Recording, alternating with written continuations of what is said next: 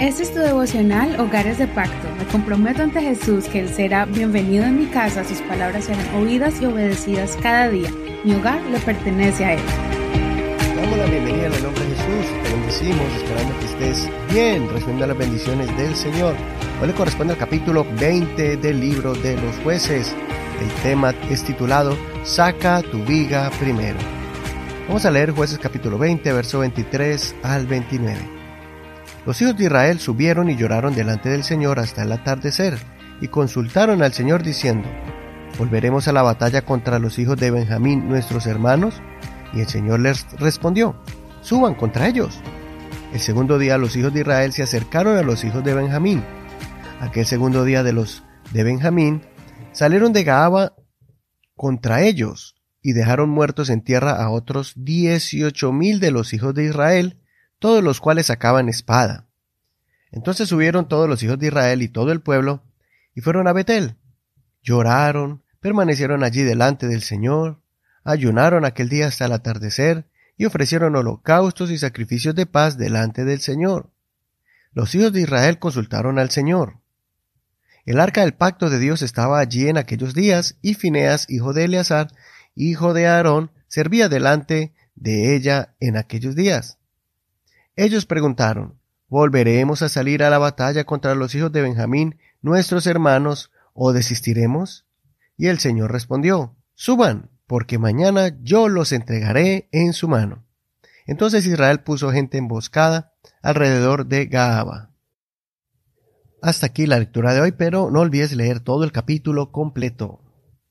En este capítulo podemos ver el punto más bajo de Israel en la época de los jueces. Sin Dios, sin ley y cada día degradándose más, alejados de Dios. En un suceso trágico, donde los israelitas cometieron toda clase de abusos y vejámenes contra sus propios hermanos, y cayendo en un lugar de inmoralidad y criminalidad extrema, los israelitas tocaron fondo y reaccionaron indignados ante ese acto repugnante. Qué triste es decidir tomar una acción de cambio buscando enmendar los errores cuando ocurre una tragedia primero. Ellos se levantaron para ir a atacar a la tribu de Benjamín y tratar de hacer justicia y juicio sobre los criminales. Aquí podemos ver que, aunque era una acción necesaria, ellos no consultaron a Dios primero. Solo le informaron y pidieron dirección sobre quién iría primero.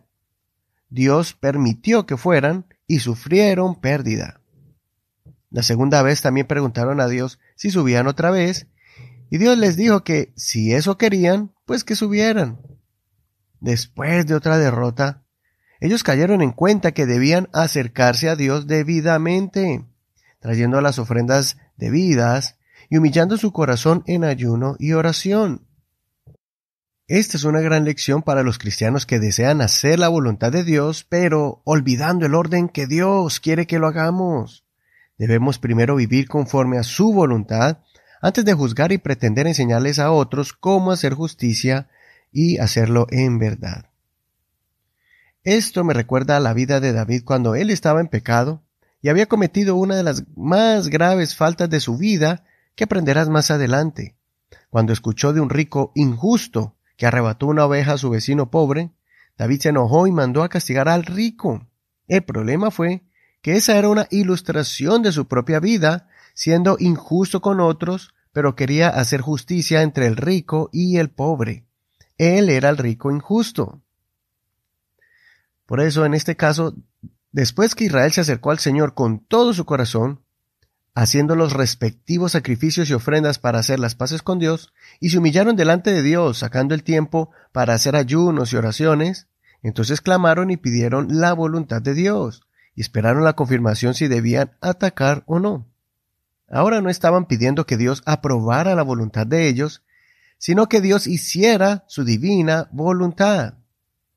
Entonces Dios no solo les respondió que subieran, sino que también les afirmó que Él iba a entregar a los benjaminitas en sus manos para que ellos fueran castigados y enjuiciados por sus actos malévolos. Tanto las tribus de Israel como la tribu de Benjamín habían fallado a Dios por muchos años. Pero cuando las tribus de Israel se humillaron y vinieron correctamente delante de Dios, el Señor los perdonó y aprobó su intención de purificar al pueblo, eliminando a los criminales que no se habían arrepentido. Es por eso que Jesucristo nos enseñó que primero debemos sacar la viga que hay en nuestro ojo antes de sacarla del vecino. Primero debemos arreglar nuestra casa antes de pretender arreglar otras casas ajenas.